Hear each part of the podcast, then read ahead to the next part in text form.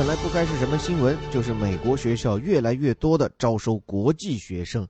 不过我这里说的可不是大学，而是中学。来看一下《华尔街日报》这篇报道怎么说，是最新出炉的一项研究哦。U.S. high schools draw more international students. 美国的高中现在招收了越来越多的国际学生。这里这个词 high school，我们一般呢会把它翻译成叫做中学啊。中国人特别熟悉的一个说法叫做 middle school，但其实这里牵扯出美国教育的一个特点。在美国，中等教育啊一般分两段，初中它往往不叫 high school。注意哈，初中它要么叫做 junior high，要么叫做 middle school。所以说得去搞清楚了。如果在英国 middle school 有些时候它可以指的是整个啊中学阶段，而如果说是在美国 high school 是高中，而 middle school 往往指的是初中。那不管怎么说，这里讲的应该是美国的高中。说干嘛呢？Draw，那就是指的是吸引或者说招收啊。Draw 本来就有一个牵引，把它拉过来的概念嘛。More international students，比过往更多的国际学生。具体情况怎么说呢 ？The number of international students enrolled at U.S. high schools more than doubled from 2004 to 2016。就说从二零零四年到二零一六年这么十几年间呀，美国高中招收的国际学生的数量是翻了一倍都不止。According to a recent federally funded study，是根据最近出炉的一份联邦政府资助的研究表明。这里面来看几个说法。首先，the number blah blah blah more than doubled。这里面注意哦，它是有动词的。这里的动词就是 double。double 这个词，我们有些时候把它理解成是一种形容词，或者说是一个名词啊。double the price 啊，那就指的是价格的两倍。那这里呢，其实 more than doubled 就指的是翻了一倍都不止。这什么生意这么红火呢？是 international students enrolled。这里这个 enroll 表示的是录取，在这里它其实前面省略了一部分，应该是 who were enrolled 是被录取的常见词，大家得记一记啊。后面这份数据的出品方 recent 表示是最近的，看来很有时效性。federally funded federal。联邦的，我们知道美国是一个联邦国家。什么叫做联邦国家？就说它其实每一个组成的部分，就这五十个州都可以视作一个小国家。这些国家合在一起组成了一个整体的国家。美利坚合众国嘛，就是把众国合而为一的一个国家。这跟咱们中国不一样，中国是单一制的体制，我们从来都只有省，只有在国家割据的年代才会出现国。而且即便出现了割据，大家也知道，这只是一种合久必分的暂时局面而已。所以中国的中央政府。管的比较多，美国呢，它中央政府管的比较少，每个州的自主权比我们的省要大。但是在这样的背景下，一些重要的问题，比如说教育，那是由中央政府来主抓的。所以在这里，你看，一旦是 federally funded，就是由联邦政府出钱来资助的一个研究报告，就可见它的权威性、它的分量，它值得受到关注。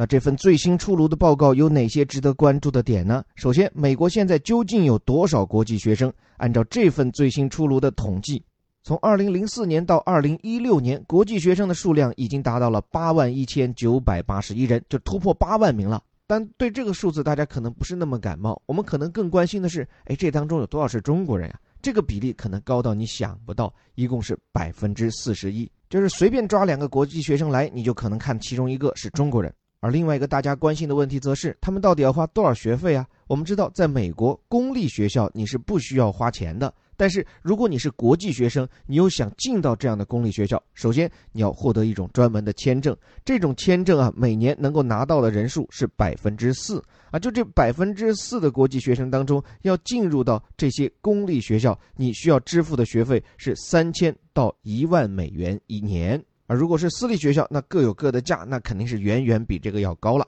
所以啊，通过这份报告，我们可以清晰无疑的看到，现在这个留学低龄化的趋势是显而易见。而且啊，我还发现一个很有意思的现象，就除了咱中国以外，派出留学生最多的国家分别是韩国、越南、墨西哥、日本和加拿大。这个墨西哥和加拿大好理解嘛？毕竟人家靠着美国，但是剩下来的四个国家全都是来自于亚洲，并且都属于东亚的儒家文化圈。我想这其实可以反映出，第一，咱们亚洲人，尤其是受儒家文化熏陶的这部分亚洲人，尊师重教，注重学习嘛。第二，爱学习，它不仅是一种精神，也是一种投入啊。西方人读书，他往往会算这个投入产出比，看这个学费花的值不值啊。特别很多人他上大学得靠自费，就自己花钱去读书，不是家人资助的，他得算到底这钱收不收得回啊。但在亚洲家庭不一样。首先，读书它不是一个人的事情，是一家人的事情。你的爷爷奶奶、爸爸妈妈，每个人都很关心。只要是读书，全家上下都肯拿出钱来给你爱的供养。所以啊，也不只是留学，也不只是咱中国大陆。你去到香港、台湾，去到日本、韩国，那些补习收费的天团和天价，真的是让人觉得疯狂。唯一疯狂程度能盖过他们的，我看就是那些肯为孩子掏钱的家长了。所以，透过这样的国际学生潮，我们既可以看到一种经济现象，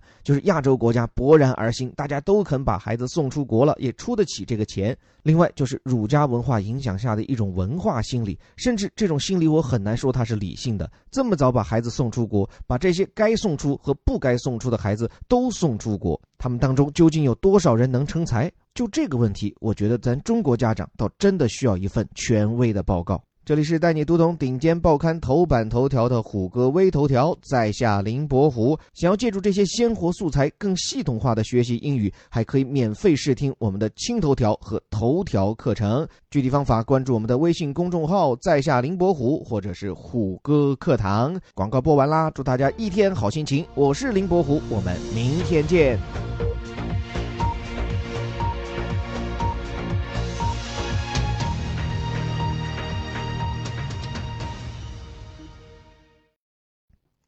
U.S. high schools drew more international students. The number of international students enrolled at U.S. high schools more than doubled from 2004 to 2016, according to a recent federally funded study.